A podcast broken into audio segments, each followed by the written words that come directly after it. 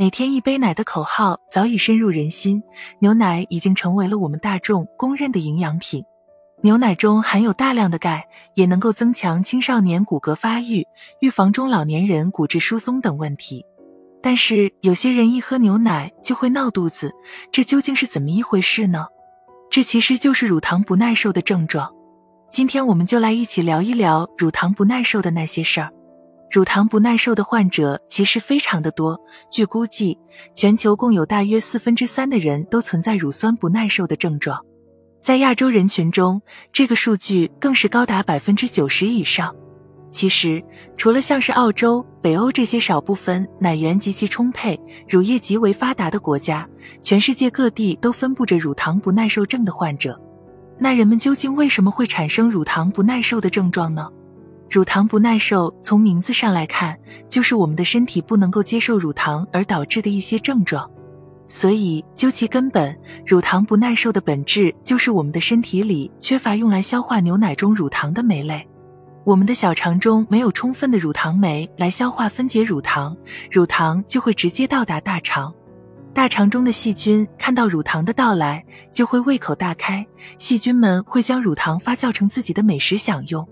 这个发酵的过程就会额外产生一些气体和水分，这也是乳糖不耐受的症状会出现腹胀、腹泻的原因。其实，只有极少一部分人群是先天性的乳糖酶缺乏，大部分人群都是随着年龄增长，逐渐出现了乳糖不耐受的症状。毕竟还是婴儿时期的时候，我们只能靠喝母乳作为唯一的营养来源。但是当我们长大以后，我们会从各种各样的食物中获取营养，随着吃的东西越来越丰富，奶类渐渐不再是我们的主要食物，就导致我们肠胃中的乳糖酶渐渐失去了用处，也就变得越来越少了，从而导致了乳糖不耐受症状的出现。那听起来好像是我们不喝牛奶才导致了乳糖不耐受的出现，那我们是不是多喝牛奶就能把症状缓解呢？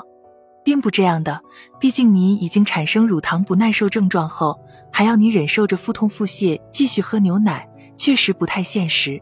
甚至可能会引起较为严重的腹泻，使得肠道内菌群的紊乱，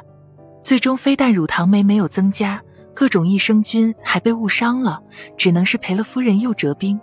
那么，乳糖不耐受的人群从此就不喝牛奶了吗？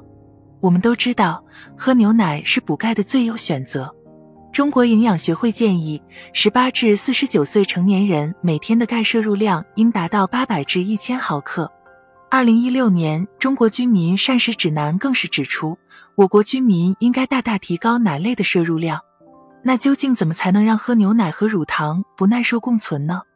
首先，我们可以选择低乳糖的牛奶或者奶制品，比如酸奶、奶酪等。酸奶的制作过程中加入了一定的乳酸菌，发酵的过程中就使得原奶里面的乳糖大部分被分解成了乳酸，利于肠胃的吸收。或者在购买牛奶的时候，注意选择脱乳糖的牛奶。我们都知道有脱脂的牛奶，其实现在很多牛奶品牌也为乳糖不耐受人群研发了脱乳糖牛奶。其原理主要就是在生产过程中将乳糖水解成了半乳糖和葡萄糖，从而解决了乳糖不耐受患者喝牛奶后出现不良症状的困扰。还有一点，平时我们喝牛奶习惯早上一起床作为早餐来一杯牛奶，乳糖不耐受患者就要避免在空腹的时候喝牛奶，这是由于本来此类人群的小肠就很难吸收乳糖了，空腹的时候。乳糖更是能毫无阻拦地冲过小肠而快速进入大肠，也就是为什么空腹喝完牛奶，有的人腹泻症状会更严重的原因。所以建议大家吃完早餐，最后再喝牛奶，或者餐后的一两个小时再喝。